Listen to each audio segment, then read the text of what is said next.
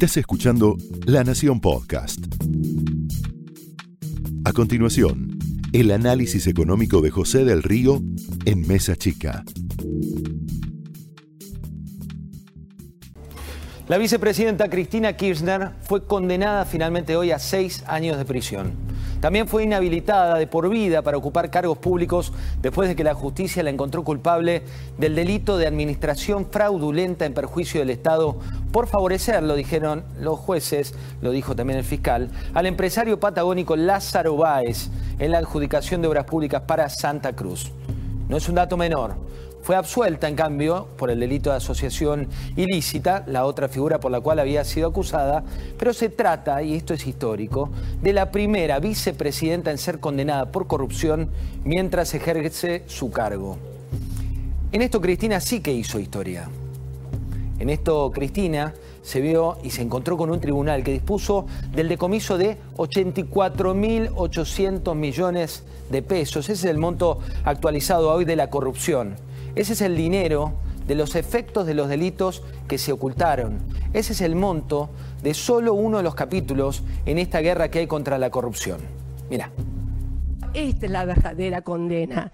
Esto es lo que querían. La inhabilitación perpetua. Me va a poder meter presa después del 10 de diciembre. Eso sí, siempre y cuando algún empresario, algunos caputos de la vida, no se les ocurra financiar a algunas otras bandas de marginales y antes del 10 de diciembre del 2023 me peguen un tiro. Que eso es lo que usted quiere, presa o muerta.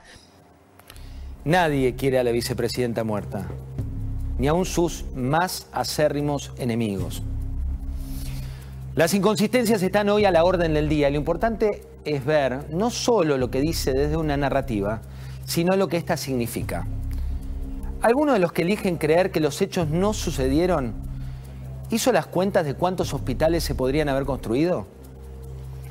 ¿Alguien de los que asegura que esto fue una persecución política sabe lo que significa realmente la corrupción en un país en el que tres de cada diez trabajadores son pobres? Te doy algunas odiosas comparaciones. El presupuesto 2023, el que tenemos para el año próximo, dice que se van a destinar 80 mil millones de pesos para 38 millones de dosis de vacunas. Es decir, que con la causa de vialidad se robaron el equivalente a todas las vacunas del país. Otro cálculo incómodo que surge del presupuesto 2023 es que el plan de nutrición de mil días para chicos que lo necesitan, para gente que necesita efectivamente el dinero, demanda 15 mil millones de pesos Hace las cuentas. Sin la corrupción, podrías tener cinco planes más. Si tenés o viste lo que pasa en la Argentina con vialidad, esto equivale a 500 kilómetros de autopistas. Es decir, para minimizar los accidentes viales, convertir una ruta en autopista demanda un millón y medio de dólares, según datos que dio Javier Iguacel, que es denunciante en la causa de vialidad. Otro número que asusta.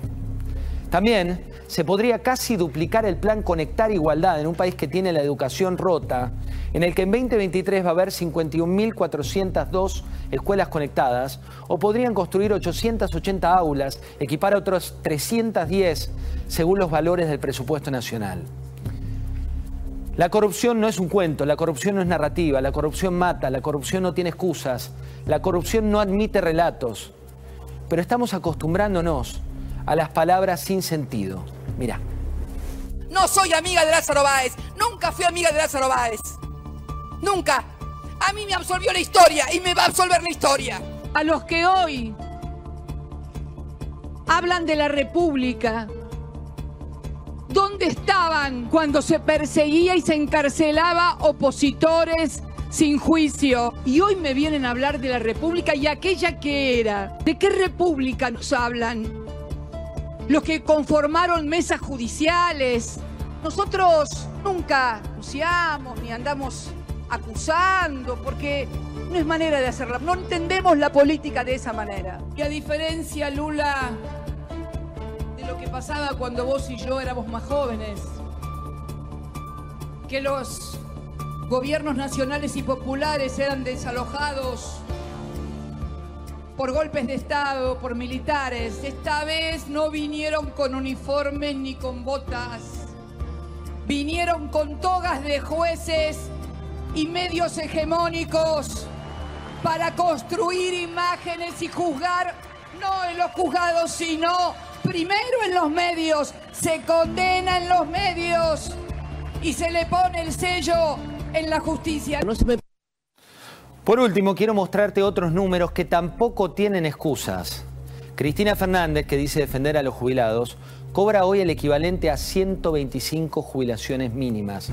Sí, 125 jubilaciones, o lo que es más claro, unos 6,3 millones de pesos por mes. Esto es solo el comienzo de una causa, la vialidad, que tiene un efecto dominó que hoy te vamos a contar en detalle. Pero mira lo que decía Luciani.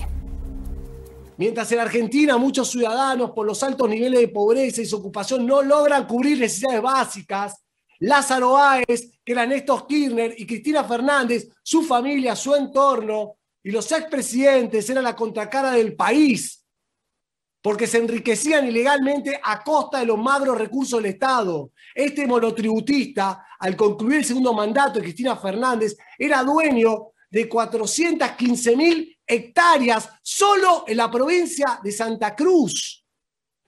415 mil hectáreas. Y para que se entienda bien la dimensión que queremos mostrar, la ciudad donde tiene asiento este tribunal, esto es la ciudad autónoma de Buenos Aires, tiene una superficie de 20.300 hectáreas. Lázaro Aes, su familia, su grupo empresario, en 12 años compraron el equivalente a 20 ciudades de Buenos Aires, señor presidente. Que no te distraigan, que no nos distraigan, no otra vez. Bienvenidos. Me condenan porque condenan un modelo de desarrollo económico y de reconocimiento de los derechos del pueblo. Por eso, por eso eh, me condenan. Pero la condena no son los seis años o la cárcel. La condena real que dan es la inhabilitación perpetua a ejercer cargos políticos electivos, cuando todos los cargos a los que accedí fue siempre por el voto popular. Cuatro gobiernos en nombre del peronismo ganamos eh, con el apellido Kirchner. En el 2003, en el 2007, en el 2011 y también contribuye a la victoria que obtuvimos en el 2019 cuando nadie daba dos pesos por el peronismo. Esto es lo que me están cobrando. Esto es lo que me, y por esto me inhabilitan. Esto fue el análisis económico de José del Río en Mesa Chica, un podcast exclusivo de La Nación. Escucha todos los programas de La Nación Podcast en www.lanacion.com.ar. Suscríbete para no perderte ningún episodio. Estamos en Spotify, Apple Podcast, Google Podcast y en tu reproductor de podcast favorito. Seguí escuchando La Nación Podcast.